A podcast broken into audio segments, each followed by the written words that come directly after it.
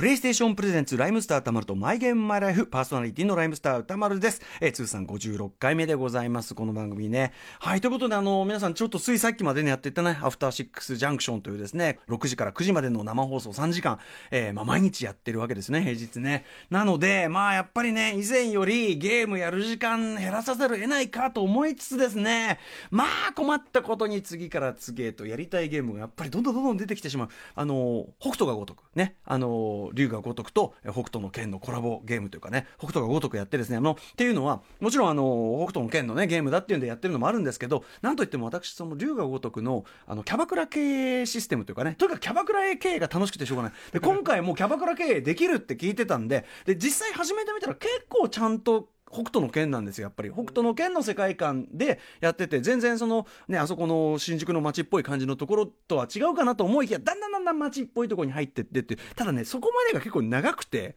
なので今やってる感触だと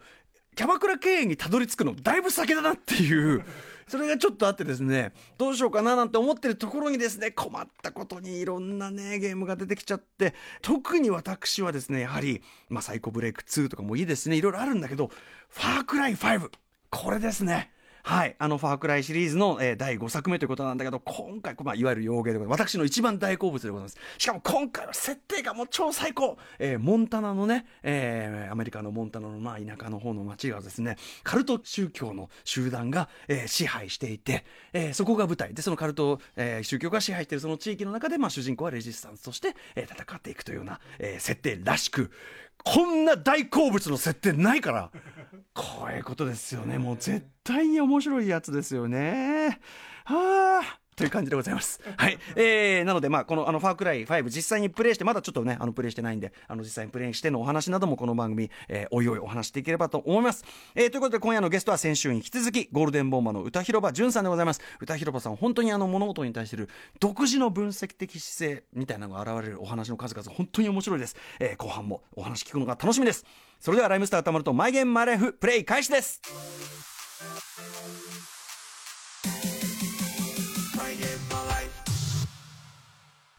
この番組はゲームの思い出や今ハマっているゲームについて楽しく語らうゲームトークバラエティ今夜登場するのは先週に引き続きビジュアル系エアバンドゴールデンボンバーの歌広場淳さん。実はこの放送の収録日が人気格闘ゲームストリートファイター5のアップデートというタイミング。このゲームに目がない歌広場さんによるマニアックな解説。聞いてみましょう。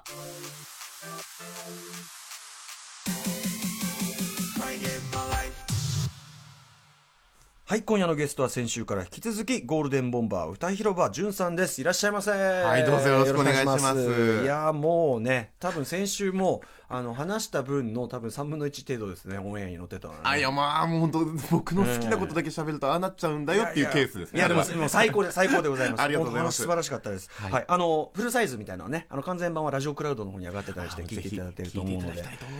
い、はい、えー、ということでですねまあ前回はあの割とテレビゲームの出会いのあたりからどうやってまあ好きになっていったかと、ねはい、そうお話を伺ってたんですけど、えー、後半は割と、まあ、今から未来へというかね、えー、お話を伺っていきたいと思います、はい、今こう稼働しているゲームハードはえー、僕はもう主にプレイステーション4ですね、はい、というのもストリートファイター5をやっててですね、うん、スト5の話もちょっと後ほどがっつりと、はい、はい、やってて、まあ、それで、まあ、それをもうプレステ4を毎日かじりつきでやってるなっていう感じですね、はい、ツアーとかでずっとこう旅されてる時多いじゃないですか、携帯ゲームは？えっと携帯ゲームはやらないというか携帯機というか。持ち歩かないですね。あそうなんです意外にも。あそうですね。持ち歩かないですね。あのー、むしろ最近僕ゲーミングパソコンっていうのを購入しましてはいはいはい、はい、あの、うん。25万円ぐらいするんですよ、はいはいはい、ゲーミングパソコンって、でそこでストリートファイター5やってます。あへえ、はい、そうなんですあえっ、とあとゲーミングパスじゃあやるときはもう当然そのストーブはもうそのジョイスティック。ですね。あの、うん。えー、堀さんから。やはり堀さん、はい、ゲーム機器堀さん。信頼と実績の 堀さんが出した、はい、あの最近ちょっと前に出した「あの刃」っていうのがありましてあの銀色の大きな、はい、もう本当かっこいい、うんうん、男の子はみんな大好きみたいな感じの、はい、それ使ってますね。ガチ勢ですね完全にね。であでもそそれ使ってるだけでガチ勢って言われるんだから楽な世の中ですね。ああすいませんね。失礼いたしました。これは失礼いたしましたそうですよね。そういうこと嘘です嘘です。いやいやいや。いやでもまあ変なあのそうです。あれを買ってるってことはきっとまあやってんだろうなっていうのがことなんで、うん、それぐらいやってますよということですね、はい、失礼いたしました。大変嫌なやついやいや全然全然全然。あの大変もちろんお忙しいと思うんですけど、はい、あのペースっていうかゲームやる時間どう作ってます、はい、えっともうゲームやる時間を作るためにはあの寝る時間を削るしかないですよね、はい、でも基本的にゴールデンボンバーってあのボーカル以外暇なバンドなんですよ。楽曲制作に携わってないので、はい、いつレコーディング行われてるかを知らないですからね。そういうシズム。あのここの間あの笑ったんですけど、はい、メンバー内で交わされた会話で、はい、どうやら新曲が出るらしいぞ。新しいアルバムが出るらしいぞ。っていうのが交わされましたね、はい、この間でも何回あの、うん、このニューアルバムが出る前、えー、はい、出るらしいぞって。知ってる？知らない。タイトル知ってる？知らない。それ全体込みでゴールデンボンバーってね、ことですからね、はい、ということはまああのその分ねやはり打ち込める時間はあるということで。そうなんです、うん。えー、もうストリートファイター5をとにかく相当、本気でやってんですよ。やり込まれていると。ストリートファイター5はですねめちゃくちゃ面白いゲームなんですけれども、ええ、最近の格闘ゲームってやっぱり、ね、あのネットワークにつながってて対応してるんで、え、まあ、オンライン対戦とかもあるんですけど、はい、これねその前にちょっと僕どうしても今日話したいことがあって、はい、あのアップデートというものありますよね、はいはい、あのいろんなゲームでアップデートされますよね、うん、今はね結構頻繁にやられますね、でそのアップデートがですねこの、まあ、収録している本日の午前中にアップデートがされたんですよ、スイートファイター5。今日は4月、えー、4日ですか、4月4日ですよ、はい。うん、アップデートされまして、はい、あのゲームのアップデートって、はい、人に説明するときに歌丸さんなんて説明されます？ゲームのアップデート。アップデートされるしたって今やってるゲームがアップデートしたよって、例えばその新しいマップが増えた、ダンジョンが増えた、アイテムが増えたって時に、うんうん、その時に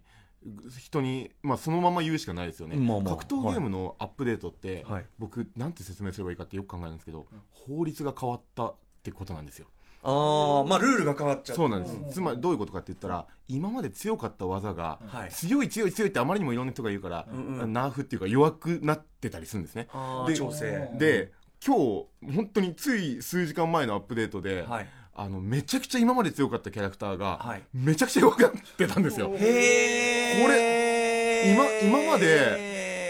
もうボロボロも何やってるか分かんないけどこいつ金回りいいなってボロ儲けしてるような、はい、なんかチンピラみたいなのがいて、はい、突然もうお金回りが悪くなったっていうのと同じで、それまでそれ楽して食えてたやつが食えてない。それっていうのはやっぱりその調整の結果ってことですね。ちょっとこのバランスが悪いから強すぎるんでっていうんで。でっていうのがあってで僕あのケンっていうキャラクターケンマスターズ、はい、あの竜に対するライバルここでもじゃない方で選んでるので、ケンを使ってるんですけど、ええ、ケンはあの微妙に強くなったかもぐらいな感じちょっとちょっと俺には有利になったかもっていう。そうなんですよ。で、うん、それの調整をですね、はい、見てて、はい、で調整表みたいなのがあってて自分でもプレイしたんですけど、はい、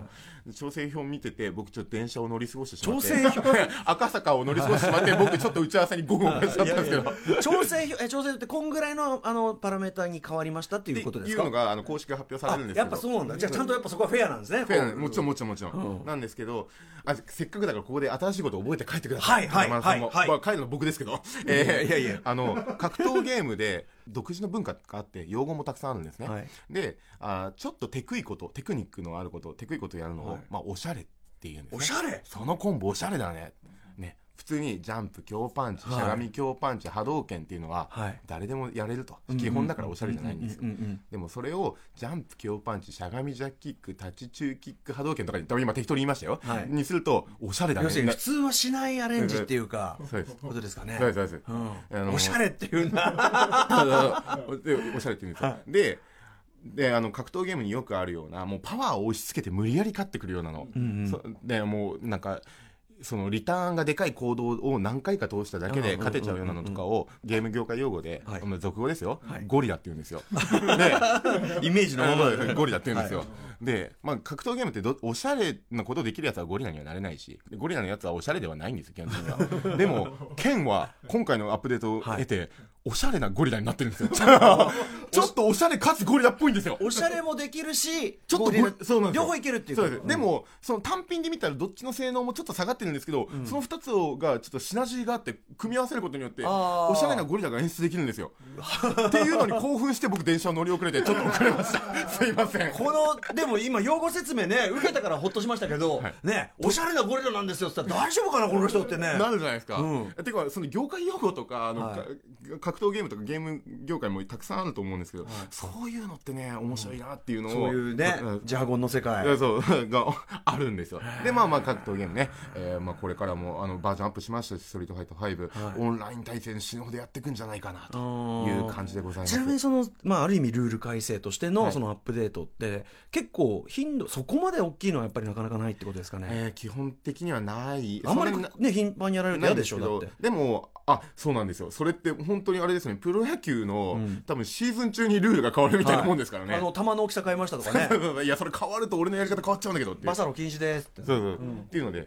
そうなんです。あの今変わってるところが今ちょっと表示されてるんですけど宮野歌丸さんに見てもらってるんですけど、えー、ほにゃらねチュンリーだったら上上方向の攻撃判定を縮小しました。あのタッチジャックパンチの上方向の攻撃判定を、はい、うわでこれって言われても意味わかんないじゃないですか。これでメッセージちゃんと伝わってて要は意図しない技で対空できなくなりましたよっていう適当に分かんなくてボタンを押してるだけで、対空ってあの昇竜拳とかってあるはいはいはい。相手を浮かせる技ああのあれです。飛び込んできた相手を落とす技、はいはい、でもあのあ対空ってそういうこと対空対空技です、はい、ね昇竜拳って出すの難しいじゃないですか、うんうん、ねねタッチジャックパンチで対空できたら簡単じゃないですか、はい、それ簡単すぎるじゃないかと、じゃ意図そういう意図しない対空の意図のない技で対空できなくなりましたよとか、そういうメッセージが伝わってくるんですよここからも。たくさん。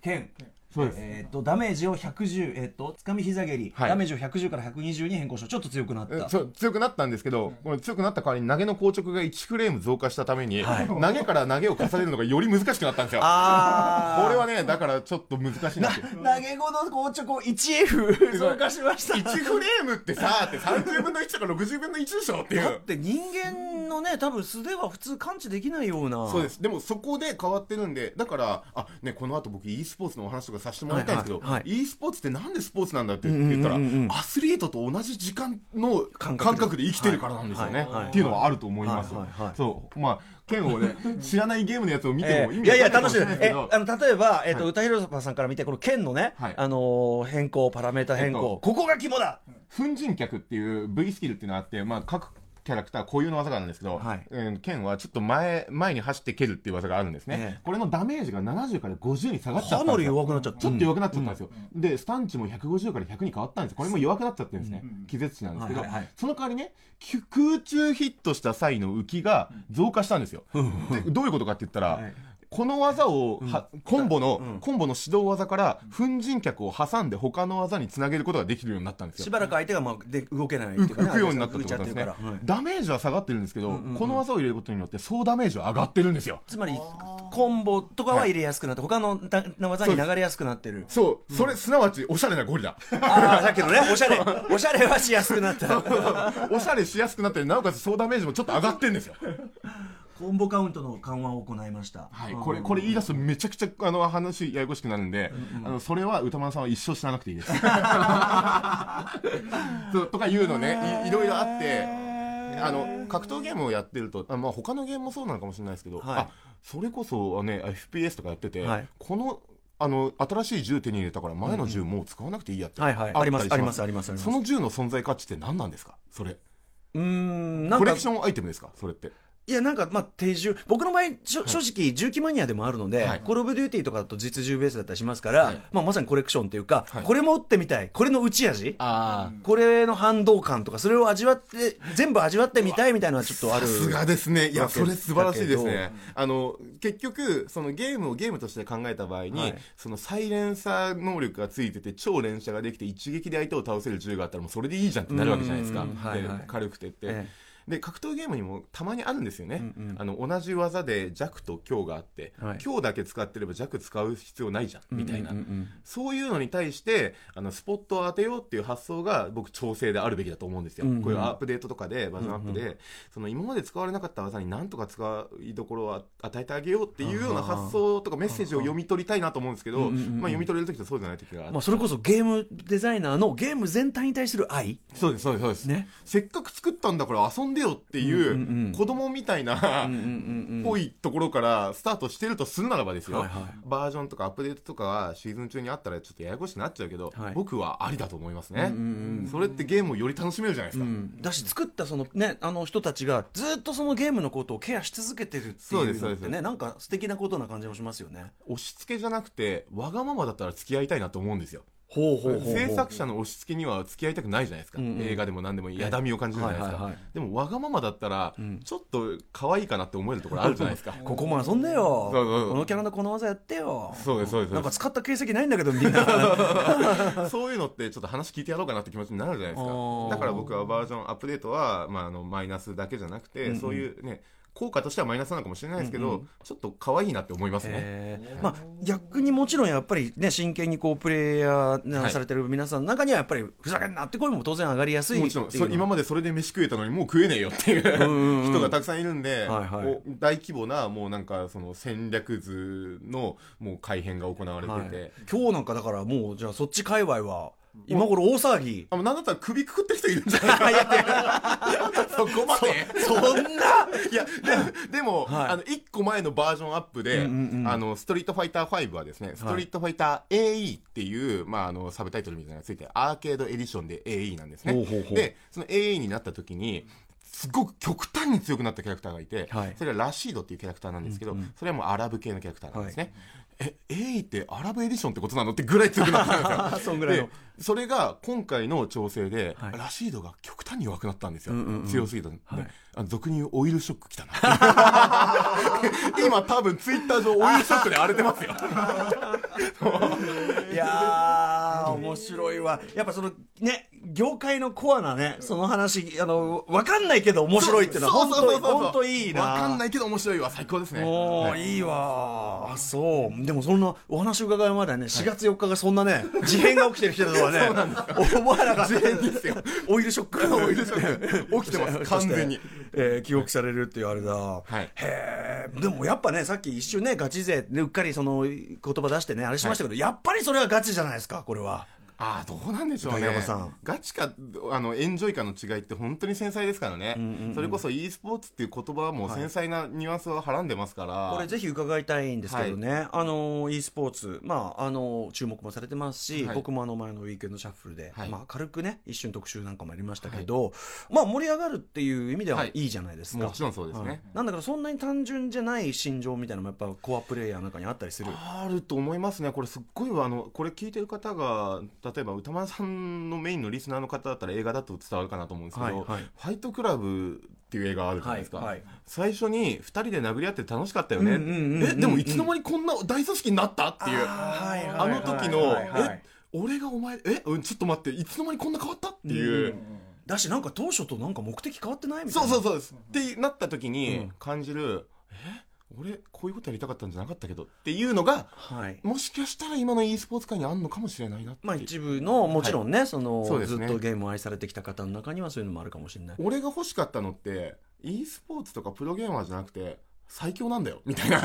かっこいい。かっこいい。人が人なんですよ結局。もうバキとかの世界観ですよね。もう強ければいいんだって。でもあの親父より強ければ世界で一番弱くても2番目に弱くていいんだっていう世界だからそうなんですけれども、はい、でもそそういうの、まあ、そういうエゴそれをエゴと、まあ一言で言っていいと思うんですよ僕、なぜならば業界自体がなくなってしまえば君が最強を発揮する場なくなるよっていうことなんですね、格闘ゲームから学んだものたくさんあるんですけれども、ええ、あのどんなに最強だって言ってる人でも、うん、あのゲーセンって筐体っていうのがあって、はい。自分どんなに最強の人がプレイしてても、うん、誰かが反対側の台に行って100円入れないとゲームにならないんですよね。そういうでちゃんと新しい時代もね入ってきたりししてほしいし。そうですね。なのでそういう人対戦したいなっって思わせるような要素とか、人をたくさん増やすっていうのは大事なことなんで、はい、何でもいいから盛り上がれっていうのはちょっとあります僕は、これ僕ねラップ界に置き換えるとすごい我が身のこととして分かりますね。だ J ラップっていう名前がついた時にやっぱりコアシーンはものすごい反発したわけですよ、なんじゃそりゃっていうね、なでまあその要はそれって CD ショップの売り場用のなんかさ名前が必要なんだろうけどさみたいな。ダッサみたいな。あったんだけどでもまあその全体としてやっぱり市場が活性化するためにはこうありたいとかあの盛り上がってることはいいことじゃないか。裾野広がってね子供たちも触れるようになってこそヒップホップシーン全体の存続にも関わるしとかね。間違いなくてそれが、うん、本当にそういうゲームが強い人ってちょっと本当に悪い言い方になるかもしれないですけど、ええ、社会性がなくてもいいっていうところがちょっとあったんですよ、今まで。まあ、これまでは、はい、はい、確実してる世界ですしね、やっぱね。はい。うん、でも、当たり前ですけど、はい、社会性がなくていいことなんかないんですよね。だから、やっぱプロゲーマーって、今、あのいろんなゲーマー、プロライセンス発行とか言って、結構業界、e スポーツ業界的には、はい、え、今までやってたことなんでライセンスもらわなきゃやれなくなるの？とかっていうのはあったんですけど、それでも、もう何でもいいよって、うんうん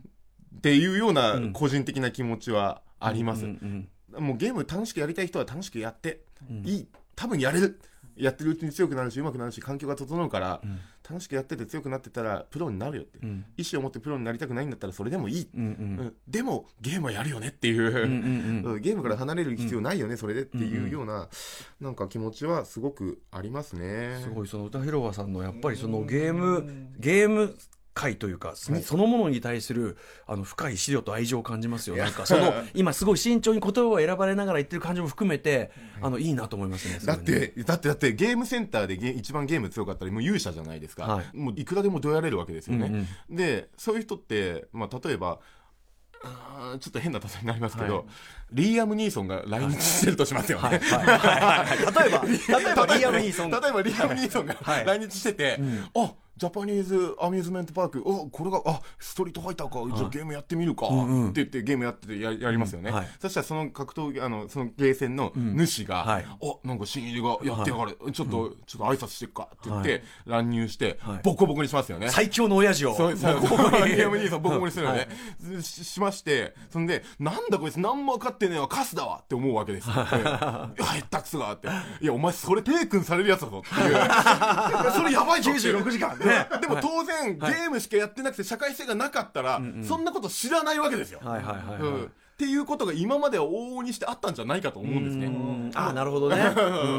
うん、逆にね、そのだから e, e スポーツ、その世界的なあのプレイヤーのその地位の高さとか収入の高さから考えたら、はい、あれですよ、そのもしゲーム好きなセレブが来たら、日本に行ったら、なぎなぎさんに。会いたいって。もう表敬訪問して、ボコボコにあの、さらに、闘魂中にさらに行きたいっていうさ。そう、そういうことあると思うんですよね。うん、ねそうなったら楽しいですし、うん、そういうのをもう無意味、無意味に否定する必要はないと思うんですよね。なるほど。多分否定する人って、俺が嫌だから嫌以上なんですよ。うん、うん、でも、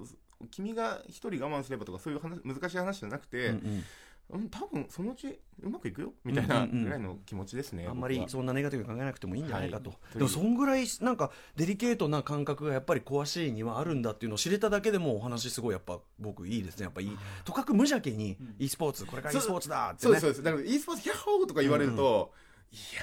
むしろ、むしろ外部の視点なのかもしれないですね。僕ら、僕ら、僕ら知らなかったから、こんなにすげえ世界なのかっていうのを知ってはしゃいでる状態だけど、はい。うん、いやでもあの e スポーツ指揮者というか、まあ、プロゲーマーとか、はい、そのゲーム業界の指揮者たちがもう10人、20人とかで集まって、ゲームと金について話すっていう会議があったんですよ、ついこの間、その時にあのケツを取ってたんですけど、はい、結局 e スポーツっていう言葉とゲームっていう言葉っていうのの違いなんて、まあ、ほとんどないよと、うんうん、ただ e スポーツになった時にゲームでは取り上げられなかったメディアにたくさん取り上げられるから、それでいいじゃん、まあ、いいかどうか分かんないけど、取り上げられるんならいいよねっていうぐらいにはなってたんですよね、だからこれから多分そうなっていくんだからいいじゃんっていう。これってありとあらゆるそれこそあのビジュアル系でもそうですし、はい、ね、ヒップホップもそうだしあらゆるコアシーンにさ、はい、コアシーンがあってからのそれがブレイク期とかに必ずある葛藤とさだと思います。成長というかさシーンの。だからやっとそのネクストステージに行ったのではという気持ちがありますね。ここまでこのねシーン全体に対するコミット意識が高いゲストも初めてかもしれないですね。いやだってゲームに生かされてきましたから、僕これぞ当事者意識っていうかね凄まじい当事者意識。いやちょっと感動しますね。あのでもあの僕もすごいその自分の領域を聞かれるとめちゃくちゃわかるその感じですそれは。あはい。そうですね。歌丸さんには伝わると思ってました、えー、ありがとうございます。はい。えー、じゃあそのレベルでまあゲームをね愛してやり込んでいるまあ歌広場さんだと例えば、はいあの仕事仲間というか、まあ、芸能界音楽界で、はい、なんかそのゲームにまつわるそのどなたかとそういうゲームで親しいとかってあったりします？あのですねこうやってしばらく話してて分かったと思うんですけど、うんええ、僕友達少なさそうじゃないですか？いやあの少なくともその芸能界のゲームでその芸能界でライトに、はいあれやったとかそういうのはなさそうだっていうのは これは無理そうだっていうのは、はい、それが全てです ただねこれ、この番組に来ていただいた中だとやっぱ佐藤佳代さん。はい。ね。佐藤さんはね。まさに同じ領域なんですよ。そうなんですよ。佳代ポリスはですね。佳代ポリスはい。もうプロゲーマーたちもやっぱり一目ちょっと置いてますね。やっぱそうなんだ。佐藤佳代はすごいよっていう。そうなんだ。もともとあの佐藤さん名古屋の方のゲームセンターとかでももはやそのゲームセンターの時代から有名で、はい、もう芸能活動される前から、はい、もうプレイヤーとして有名。カウポリスの方が有名だったぐらいですもんね。なんかめちゃくちゃ可愛くて強いやついてさっていうので有名だったっていうのは、今の第一線で走ってるプレイヤーたちの間でもやっぱり言われてますね。へえ、うん、やっぱり本物か佐藤かよ。いやだから、はい、こんだけなんかちょっといろいろこう言わせてもらったからには、はい、いつか佐藤さんと相まみえて、うんええ、何らかの公式の形でぶつかり合った挙句、うんうん、芸能界最強の座を奪い取りたいなと 思ってはいるんですよ。ちなみに面識は？ないないんだ。いや、一回お会いしたこと、あの、お会いしたこと自体はあるんですけど、はいはいはい、ゲームのそんなディープな話は一回もしてないですね。まあ、そんなね、はい、そんな、例えばね、どこそこでこう一瞬こうゲストが一緒だったりしても、そんなね、こことここのね、席で、ね、そういえばね、なんてできないですから。なるわけないですよね。っていうのがあって。ええー、これちょっと、カヨポリス対歌広場さん、そのマッチメイク、ちょっとうちの番組で一旦預からせてもらえませんかっていう。いつかね、やりたいんですよ。本当に。た、ただ、はい、あの、今日、本日のですね、はい、あの、その改訂というか、バージョンアップで、うんうんうん、佐藤佳代さんの使ってるキャラクター、まあ、キャミだと思うんですよ。キャミというキャラクターを使ってるんですけど、うんはいはい、めちゃくちゃ強くなってるんですよね。そう。本当に。いや、剣だっていい線来てるんだから、これ。おしゃれ、おしゃれなゴリラで。いや、これ、ちょっとおしゃれなゴリラでいけるかな。キャキャミはですね、本当、あの、スティーブン・セガールとリアム・ニーソンが合体したみたいな。もう、もう、もう瞬殺じゃないですか、もう。無敵。へ究極生命体ですね。みたいなのがつって今いるんですよ、まあ、ひょっとしたらでもそこまでねバランスきちゃってるんだったらそこもまあバランス取られる可能性もあるかもしれないけど、はい、これこの「マイ・ゲーム・マイ・ライフ」かもしくはえー、アフターシックスジャンクションか、アフターシックスジャンクションだったらもう生でスタジオに、えー、置いて本当にあのー、本当にもう本当ガチの公式ねあのー、一部いいですね。マッチを。ちょっと追い込んでいかなきゃいけないし、それやったら多分あの e スポーツ業界ゲーム業界、ちょっと湧くと思うんですよ。いやいやいいですよね。僕ね湧けばもう何でもいいと思ってるところちょっとあるから。ただお二人のその本気佐藤さんだって本当に、はいそれこそねあのお手合わせしていただいたんですけど、はいはいはい、であの4秒間だけ3秒間何もしないでとみたいなそういうハンデつけてもらってやったりしたんだけど、はいはい、もうやっぱね怖いんですよ。やっぱゲームしてる時の佐藤さん。圧あります圧だし、はい、なんだろうもう本当に本当にもう殺意うんうん、殺意と、はい、なんだろう冷たい目で笑ってね。でも最初普通にやったらもうてか俺最初空に浮いてるだけだったからなんかふわふわしてお空はふわふわして楽しいなみたいな。多分ね佐藤さんねあの歌丸さん戦うって話になった時に、はい、わい食べ物だって思った 食べ物だと思ったと思いますよ。ぼ僕なんかね倒したって面白くないでしょっつってんのにいやいやそんなことないですよってね本気で来てくださいねいや面白いですよ。いや歌丸やったったって言ってたからこれ全然関係ないですけど、はい、格闘ゲームを長く続けてると、はい、失うものしかないんですよ基本的に。うまくて勝てるのが当たり前だから。これ僕歌丸さんに会ったら聞こうと思ったんですよ、えー、ヒップホップ業界、はい、ラップ業界牽引してて、えーうまくて当たり前とかっていうすごくて当たり前の状態になった時に、えまあ、あのラップバトルみたいなフリースタイルバトルみたいな申し込まれた時に、はい、受けます？あのバトルは、はい、あれは本当にそれこそスポーツの世界で、はい、あのアスリートの領域なのであのまず訓練を重ねてない人は無理なんですよ、はい、だから僕はあのサッカーで言えば鎌本みたいなもんで、あのもうあの伝説の名選手みたいなその世界では。だから初期であの昔君は知らないだろうけど公式戦最初でやったのは僕らからねぐらいな感じで。で今はもうその現役のアスリートには絶対にかなわないのでまず僕はやんないですそれは。だけど、はいあのやっぱフリースタイルってやっぱりそのちょっとそういう本当のスポーツと違うのは、とはいえさそのラップの優劣ってって話じゃないですか。そう、わかります、わかります。だから、あの、上昇の人はいないです。ああ、そうなんだ。あの、ゲ格闘ゲームのプロゲーマーたちもそうなんですけど、はい、オンライン対戦とかでぶつかって、はい、まあ、その、言い方悪いですけど、ボンビャクのプレイヤーたちに負けちゃった時に、ボンベクのプレイヤーたちは、やったったって言うんですよ。で、負けても、いや、さすがプロゲーマーお強いざんす、みたいな。そう、そんないもんね。そうそうそう。それ、失うものしかないんですよ。で、歌丸さんとかも、ダイスに活躍したらもう失うものしかないんじゃないのって。ライブとかはそうですね。ライブはもうキングオブステージっても絶対にライムスターが一番盛り上げるっていうふうに自分で言い張っちゃってるし、実際その実績を長年続けすぎて、で最近はもう鳥は鳥はお若い人とか。そんなってきますよね。そういうふうにやってますね若くて才能あって実力ある人ガンガン出てくるんだからっていう、はいはいはい、それはもう全然そうです全然そうです。だからあのー、とはいえでそれこそだから自分が主催のフェスとかだと取り取らざるを得ないわけでそういう時は、うんなんだよこれと。アウェイ行きたいわと。ホーム嫌いだよっていうさホーム勝って当たり前だからっていう分かる分かる分かる。しますね。そうなんですよね。これでこんな感じにあの e スポーツだゲームだって言ってってそうやって、うんうん、あの外側から見てると、はい、あそういうもんだよねってか分かんないねってなるけど、うん、一歩内側から入ると自分と同じ部分何かしらあるんですよね、あそれ分かるよ。あそう例えてもらったら分かるよっていうのがあって、そういう話をこれからいっぱい僕なんかこういう機会だけじゃなくてしていきたいなって、あちこちですそうそしたら、うん、あ分かる。e スポーツ怖くない、おもろいみたいになるかなと。思っている。それこそまさに社会性っていうか、はい、あのこうやってやれば伝わるっていうのを置き換えられる、まあ、立場ですしそのまあ知性というかねスキルも終わりだから。いやいやいやだからこれはもちろん適任者ですよねそれはね。そのコアシーンの大使としてやっぱり。いやありがとうございます、佐藤さんはねその辺はむしろねあのどっちかというとあの侍っていうか。どっちかというとそこは知ったこっちゃねえよって感じのあの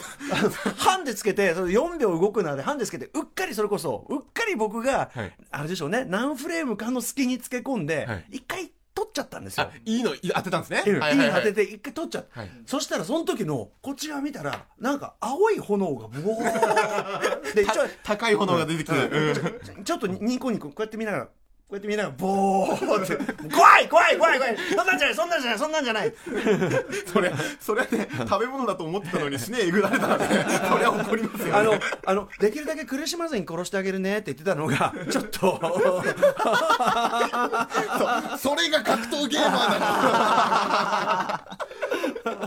いやいいですね。その、はい、どちらもね分かるあたりがあの歌広場さんの強さじゃないでしょうか、ね、ありがとうございます。はい、はい、えー、ちなみにまああの格闘でまあずっとオンラインでね多分ずっとやられてると思いますけど、それ以外例えば苦手ジャンルってあるんですか？ゲームの。苦手ですか、うん、苦手ジャンルはですね、僕はですね、まあ、俗に言う、まあ、FPS ですとか、まあ、パズルゲームですとか、さっきも言いましたけど、RPG とかちょっと僕苦手かなっていうのとかもありましたし、はい、うーん、なんか、売れてるゲームといっては変ですけれども、あの、そういうのってほとんど触れずに来てしまって、ね、それこそだからドラクエ FF じゃないんですもんね。そうですね。これもすごいですよね。本当にじゃない方なんですね、そうですね。RPG、FPS、まあ、ホラーゲームなんか怖いから苦手だし。あそうなんあ意外、うん、パーティーゲームもあのゲッターラブというゲーム以外でパーティーをした 記憶がないですね。ゲッターラブ。ゲッターラブ以外でパーティーをした記憶がない。ですね、うん、じゃ桃鉄とかもそういうのもないし。ないですね。みんなでやる。一人で99年とかいうのはやったことありますけど。やってんじゃんやってんじゃないですか。一人ですからね。いや桃鉄やってると地方に詳しくなるから、その地方の MC で行きますよそれ、あそれはそれはそれはそうです基本です基本ですこれは。それ立派にやってるうちに入ってましたよいやいやいやいやこれ基本ですよ。自分と向き合う。自分と向き合います。だけどやったことないものの方が多いですねむしろ。はい。えー、あとまあゲームのね最近の話題で言うと PSVR はい、は、えっと、やられたこと。未経験ですね。マジですか？VR なんかすごいぞっていうのは、うん、格闘ゲームの VR が出たらきっとやるんでしょうけどあのね鉄拳7の VR モードとかは一応ありますけど、えー、あどはいそうなんだけどはいあのー、ぜひですね本日、はいはい。まあ、興味は終わりということで。あもうゲームに関するものはやっぱ触れてはみたいとは思うんですよ。VR はねまだまだね発展中メディアっていうかそこが面白いですよね、はいはいはい、僕はもう正直あの本当にあの映画以来の発明だぐらい思ってますけど。ええーあのそんなにすごいんだ。平面のスクリーンに、はい、まあ発明っていうかそれがどう発展していくかちょっと分かりませんけど、はい、平面のスクリーンに動映す動画っていうのじゃないですか。常に。それはもうコンピューターだろうがそれが液晶になろうがなんだろうが。それと要するに全く映像の概念が違うっていうか360度世界があってって。だからあのまだ模索中なんですよ実は、P、VR の世界って。何が最適なのか。河合賀茂さんがこうゲストに来られた時に、はいはい、あの息苦しくなったみたいなこと言ってたんですけど、ええ、システムとして息苦しくなるシステムがあるわけじゃないですよね。そうじゃないそうじゃない没入感によりってことですよね。あまりにもあのそれは水の中オーシャンディセントってやつですけど、はい、本当に座って水の中潜るだけなんですけど本当に恐怖を感じるあのさ広いだだっ広い空間って怖いじゃないですか、だって僕しかいないみたいな、はいはい、そういう感じで海の中のものすごい広大な空間にいる恐怖でまあその中でまあ本当にサメに襲われたり、サメに襲われるなんてこんなに手垢のついた表現が そうですね。こんなに恐ろしいかっていうかもうちょっとこれ手加減表現に手加減がなければ普通にショック死ですねっていう。うわそんぐらいの。まで行ったんだ。そうなんですよ。で、まあ、あちこちね、あの、いろんな、その、メーカーさんとか、クリエイターの人が今本当に試行錯誤してて、うんうん、こういうやり方もあるんじゃないこういうやり方そういう面白みなんで、はい、あの、進化、もうぐいぐいメディアが進化している面白み。はいはい。あ、と、うん、過渡期にいるんですね、そうそう。ということで、早速 VR ちょっと体験していただきたいんですが、はい、あのー、なんと歌広場さんからのちょっと、はい、あのー、そうですね。リクエストで、VR ならこれやってみたいという。はいはい。まあ、あの、もしできるんだったら、スカイリムっていう、あの、ゲーム、これはもう超名作。はい、もちろんです。はい、まあ、オープンワールドでえでも歌広さんちょっと苦手なタイプのゲームじゃないですか？あ絶対苦手だと思います。まずオープンワールドでアクション。でなおかつあのねキャラクターが外人の顔 そうなんです。よキャラクターが外人の顔ってだけでゲームやんなくなっちゃう。だからストリートファイターシリーズが5になって妙にリアルになった時に、はい、剣一瞬使うかどうか悩んだ そこら辺ね完全に僕とある意味真逆ですけどね、はい、まあそうなんだけどやっぱりこう世界に入り込むっていうかその感じですかね。あのそうですね。いやでも箱庭自体は好きなんですよ、うんうんうん、箱庭自体は楽しみたいし、はい、まあやるんだったらこの広大な感じとあとファンタジーというか、の中でアクションしたいなっていうのがあるんで、スカイリムはねまあ、ファンタジー世界というかね、感じですからね。ではぜひちょっと、えー、早速体験していただきたいと思います。え？え？すごい。何目の前に表示されてるまずもうすでにねちょっと多分空間感とかちょっと。はい。何もしなくても楽しいですね。わあ来た来た来た。ちょっと立っちゃおうか立っちゃおう始まったぞ。ほらほらほらほらほら。ほらほらほらほら。ほら出た。ほらほらほらやるよねやっぱり。はいはいはい。あ攻撃になってんのこれ。ななあなんかこの人味方なんでねあのあんまりやると味方だぞみたいな言われるそうかそうかそうかそうか。ストームクロークの反乱に加わる。お前もうもはや反乱軍なのか。あ音出てきたよ。あしかしかしかしかしかそうそうああいうの多分取れ取れますよ。ちょっとちょっと遊ぼうよ。あれどっか行っちゃったな狐をかけたいやだって大自然と戯れることないじゃないですか。いや武器がなくなってくれた発見。何何何弁鉱山。おおおお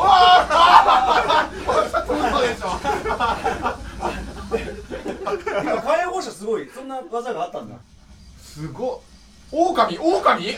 やおちょっとちょっと話し合おう話し合おう。あの落ち着いて。斧斧使い方をし斧で。斧やったやったほら。で多分ね肉取れますよこれ。肉。ああの近寄って近寄ってみる多分。おいちょっと嘘だろ。おい卑怯だぞ。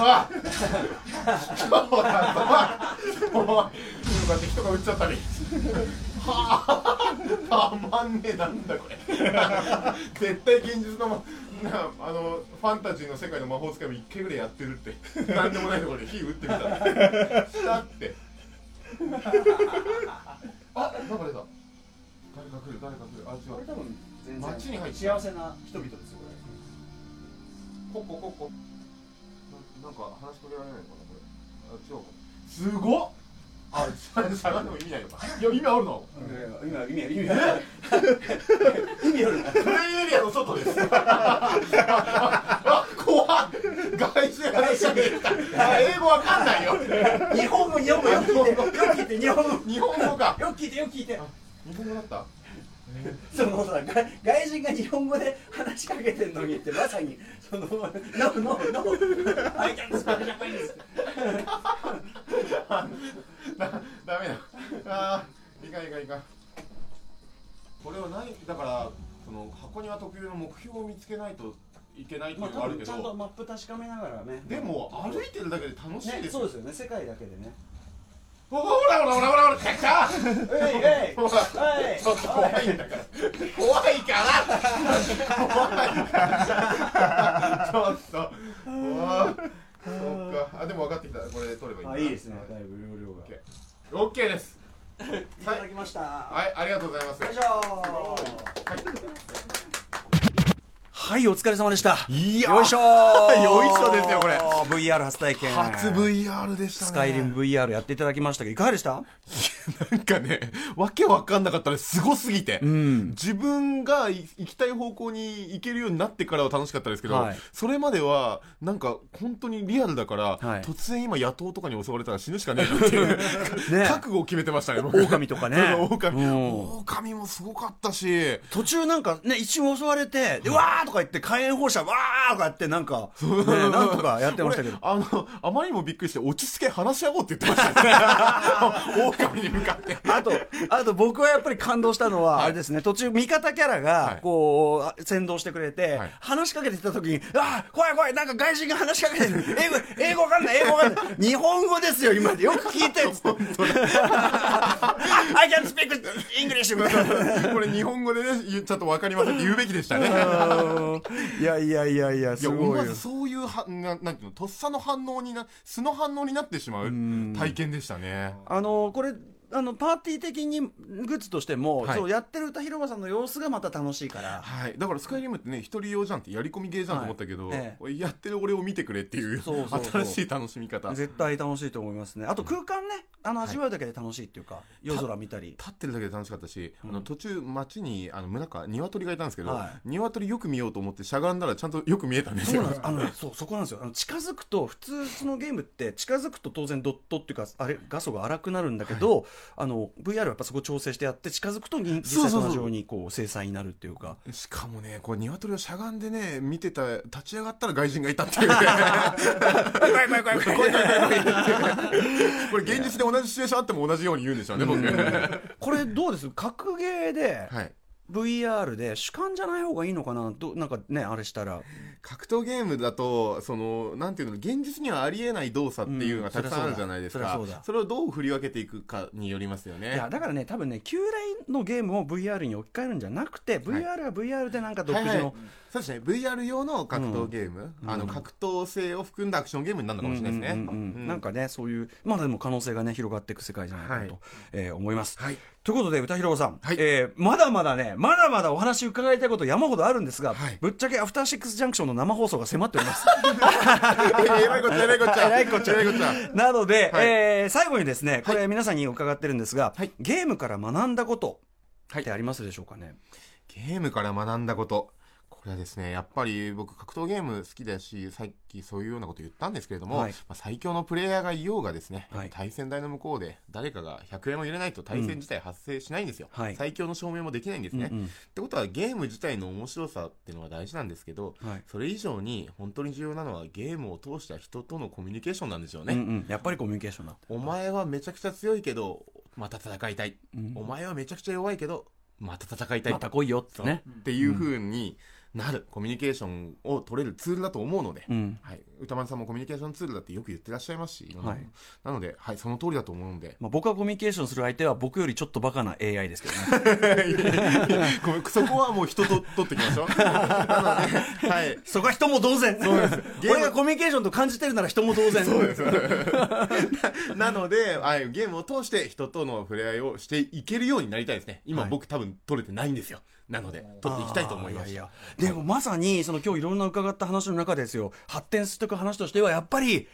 VS 佐藤佳代さんカヨポリス戦ははい。ちょっとぜひこれテレビとかに撮られる前に あのアフターシックスジャンクションはの生がいいと思うんですよね。やっぱ生。間違いないです、はい、なのでアフターシックスジャンクション8時台とかにもう本当にスタジオに持ち込んでもうちょっと一石設けさせていただければ、はいこれは僕はもうプレイヤーとしては避けた通れない道だと思ってるので、はい。はい、佐藤さんにねこれが耳に入ってね、はい、また青い炎がブオ川佐藤さんが「わい食べ物だ!」いやいやでも歌広場さんもね、はい、えー、これどっちどっちが最強かというあたりねちょっとね、はい、預からせてください、はい、といったあたりで、えー、最後にゴールデンボンバーのニューアルバム「キラーチューンしかねえよ」から、えー、また一曲聴いていただいてお別れとなります。はいえー、それではですね、ゴールデンボンバーのですね、えー、キラーチューンしかねえよより、えー、CD が売れないこんな世の中じゃ。パンチがありますね。はい、どうぞお聴きください。あ、そうだ、ゴールデンボンバーさん3月から全国ツアー2018、えー、はい、ロボヒップ開催中です。えー、はい、36か公演のツアーとなっているので、ぜひ、えー、お近くの公演にお足を運びください。どうぞよろしくお願いします。はい、えー、ということで、歌広場、じゅんさんでした。ありがとうございました。ありがとうございました。